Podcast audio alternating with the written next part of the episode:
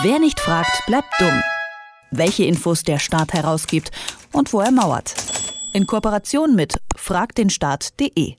An deutschen Universitäten herrscht die Wissenschaftsfreiheit, die ist sogar im Grundgesetz verankert. Was aber, wenn Unternehmen Geld in die Forschung an einer Universität stecken? Dann könnte diese Freiheit ja eingeschränkt werden. Ein Gutachten der Gesellschaft für Freiheitsrechte kommt jetzt zu dem Schluss, dass genau das an der Universität in Mainz der Fall ist.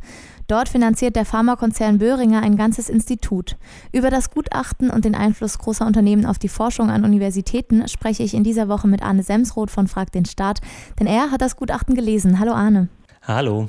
Es gab also extra ein Gutachten über Böhringer und die Universität in Mainz. Was genau hat Böhringer denn finanziert, wie viel Geld gegeben und unter welchen Voraussetzungen? Böhringer Ingelheim hat tatsächlich ähm, ein ganzes Institut finanziert, äh, wo es um äh, Forschungsfragen im Zusammenhang mit Chemie, also durchaus im Böhringer Ingelheim äh, Kosmos geht. Und äh, dafür hat Böhringer Ingelheim äh, mehr als 100 Millionen Euro investiert. Das heißt, es ist eine Kooperation hier mit der Uni Mainz, die außergewöhnlich groß ist und ähm, auch außergewöhnlich geheim, denn lange waren die Kooperationsverträge zwischen äh, der Ingelheim Stiftung Stiftung und der Uni Mainz nicht öffentlich. Ähm, und was dann später rausgekommen ist und was auch teilweise in diesem Gutachten äh, begutachtet wird, ist die Frage, wie viel äh, Einflussmöglichkeit denn eigentlich hier diese externe Stiftung, an der natürlich dann ein Unternehmen hängt, äh, hatte und ob das dann die Wissenschaftsfreiheit gefährdet hat. Und zu welchem Schluss kommt das Gutachten? Wie viel Einflussnahme ist hier möglich? In diesen Kooperationsverträgen war festgelegt zum Beispiel, äh, dass die Stiftung mitbestimmen konnte über äh, Personalien. Und das ist dann schon recht klar ein Eingriff in die Wissenschaftsfreiheit. Und äh, das Gutachten kommt zum Schluss, dass ähm, ganz grundsätzlich bei solchen Industriekooperationen eine sehr große Gefahr besteht, dass die Wissenschaftsfreiheit eingeschränkt wird, ganz einfach dadurch, dass ähm, eine interessengeleitete und dann nicht mehr so wirklich verlässliche Forschung entstehen kann, ähm, wenn Externe letztlich dann Professorinnen und Professoren sagen, woran sie forschen sollen und in einem Extremfall dann vielleicht sogar, was dabei herauskommen soll. Das heißt, man weiß jetzt, dass die Strukturen der Vereinbarung das Ganze zumindest zulassen würden. Äh, weiß man denn was darüber, ob auch konkret Einflussnahme passiert ist? Das ist äh, relativ schwierig, denn äh, gerade in Rheinland-Pfalz, wo sich das abspielt, äh, ist die Transparenz an Hochschulen äh, nicht besonders groß. Da gibt es nämlich äh, nicht durch das Transparenzgesetz, äh, das es dort gibt, das ja eigentlich Transparenz sichern soll, wirklich Offenheit darüber, wie genau so eine Kooperation abläuft, sondern das Transparenzgesetz sagt relativ klar, ähm, Einzelheiten zu solchen Kooperationen, die müssen nicht herausgegeben werden. Das bedeutet, man kann zwar herausfinden, dass es so eine Kooperation gibt, aber wie genau die aussieht, wie die ausgestaltet ist und dann eben in diesem Fall vor allem auch, ob die Wissenschaftsfreiheit vielleicht bedroht ist, das lässt sich nicht herausfinden. Und das ist natürlich ein ziemlich großes Problem, wenn staatliche Hochschulen, die ja einen öffentlichen Auftrag haben, einen gemeinwohlorientierten Auftrag, ähm, dann eventuell äh, im Sinne der Interessen von Einzelnen forschen. Hier wird eben begründet mit dem Grundgesetz. Das bezieht sich äh, meines Erachtens vor allem auf den Staat.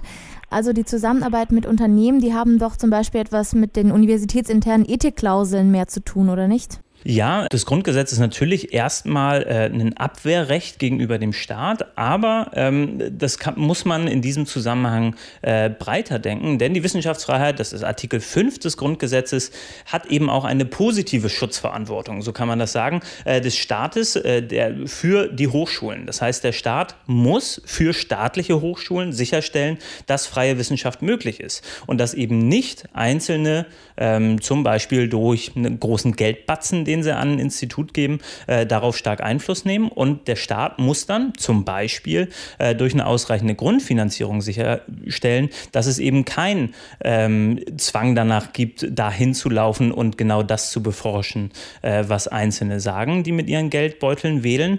Ähm, und das ist tatsächlich auch eine sehr, sehr große Diskussion, die wir in den letzten Jahren in der deutschen Hochschullandschaft hatten, ähm, weil eben genau das immer mehr passiert. Ähm, wir haben eine Hochschullandschaft, die immer mehr darauf getrimmt wird, äh, sich Drittmittel einzuholen bei ähm, staatlichen, aber eben auch bei privaten Gebern. Und das führt dann dazu, ähm, dass natürlich auch in Richtung dieser Bereiche geforscht wird, äh, wo mehr Geld da ist. Und die staatliche Grundfinanzierung, die ja eigentlich die Wissenschaftsfreiheit garantieren soll, die wird immer weiter zurückgefahren. Und auf der Transparenzebene, da wurde ja auch von medialer Seite geklagt. Da geht es dann um das Informationsfreiheitsrecht. Dementsprechend musste Einsicht gewährt werden. Das wäre ja wahrscheinlich so auch bei allen anderen Universitäten gegeben. Ganz genau. Äh, wir haben aber das Riesenproblem in der Hochschullandschaft, ähm, dass durch den Föderalismus jedes Bundesland selbst entscheiden kann, wie transparent ihre Hochschulen sein müssen. Und das führt dazu, dass man zum Beispiel in Berlin relativ gut an Dokumente zu Kooperationen von äh, Hochschulen kommen kann, aber beispielsweise eben in Rheinland-Pfalz äh, eher schwerer dran und in drei Bundesländern, Bayern, Sachsen und Niedersachsen, es gar kein Informationsfreiheitsgesetz gibt gibt. Und das bedeutet, man kommt eben auch ganz grundsätzlich an keine Dokumente der Hochschulen ran. Und äh, das führt dann eben dazu, dass wir eine Mehrklassengesellschaft haben. Die einen müssen transparent sein und die anderen haben dazu einfach gar keine gesetzliche Verpflichtung. Apropos Landespolitik, äh, die Mittel, von denen wir gesprochen haben, die laufen 2020 aus.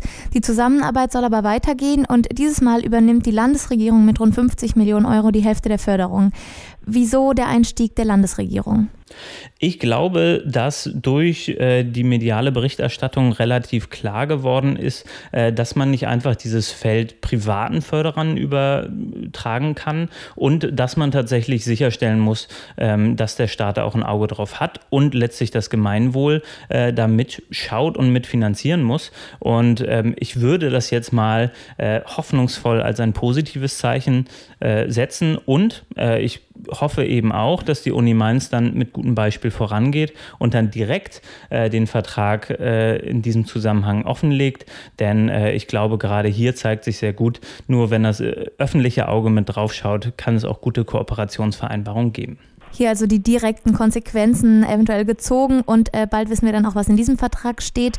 Wie kann man denn zukünftig noch für mehr Transparenz in solchen Verfahren sorgen, damit man nicht immer klagen muss? Ich glaube, ähm, das geht durch zwei Dinge. Zum einen tatsächlich über die Informationsfreiheitsgesetze, also über die rechtlichen Regelungen, die Hochschulen verpflichten würden, solche Informationen zu veröffentlichen. Und da ist natürlich der ideale Weg, ähm, dass einfach alle Hochschulen äh, dazu verpflichtet werden, ähm, sämtliche Verträge von sich aus zu veröffentlichen, dass man also nicht mehr danach fragen muss.